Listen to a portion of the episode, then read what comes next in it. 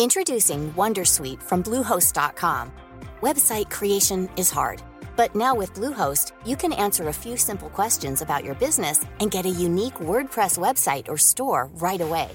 From there, you can customize your design, colors, and content.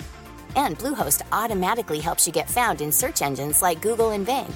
From step-by-step guidance to suggested plugins, Bluehost makes WordPress wonderful for everyone. Go to bluehost.com/wondersuite.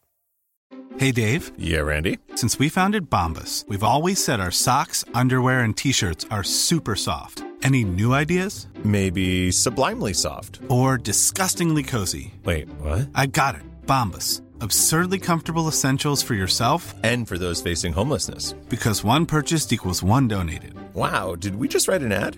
Yes. Bombas. Big comfort for everyone. Go to bombas.com slash ACAST and use code ACAST for 20% off your first purchase. Ryan Reynolds here from Mint Mobile. With the price of just about everything going up during inflation, we thought we'd bring our prices down. So to help us, we brought in a reverse auctioneer, which is apparently a thing.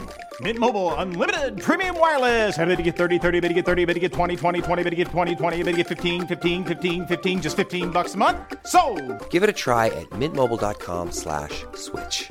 $45 upfront for three months plus taxes and fees. Promo rate for new customers for limited time. Unlimited more than 40 gigabytes per month. Slows. Full terms at mintmobile.com. Revisa, revisa, revísalo todo. Revisa siempre. Da igual las veces que hayas grabado. Da igual los años de experiencia. Revisa antes de empezar una grabación, antes de ir a grabar fuera, antes de empezar con una persona de manera online.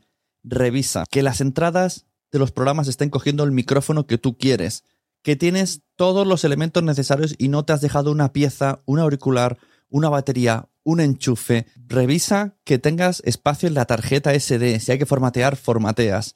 Si utilizas un segundo ordenador de apoyo cuando te vas a grabar fuera, tipo portátil, ábrelo, vuelve a revisar. Mira que no tenga actualizaciones de Windows pendiente. Mira que no se quiera actualizar Zoom. Haz un montaje previo igualito a lo que vas a hacerlo en la grabación para que todo funcione.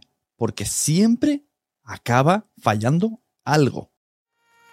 ¿Te ha gustado este episodio? Pues vuelve al siguiente a por más. Y si te has quedado con muchas ganas, entra en nuestro premium. Quiero ser podcaster.com barra premium. Ahí tienes un montón de episodios más, además sin cortes y muchísimas cosas más extras.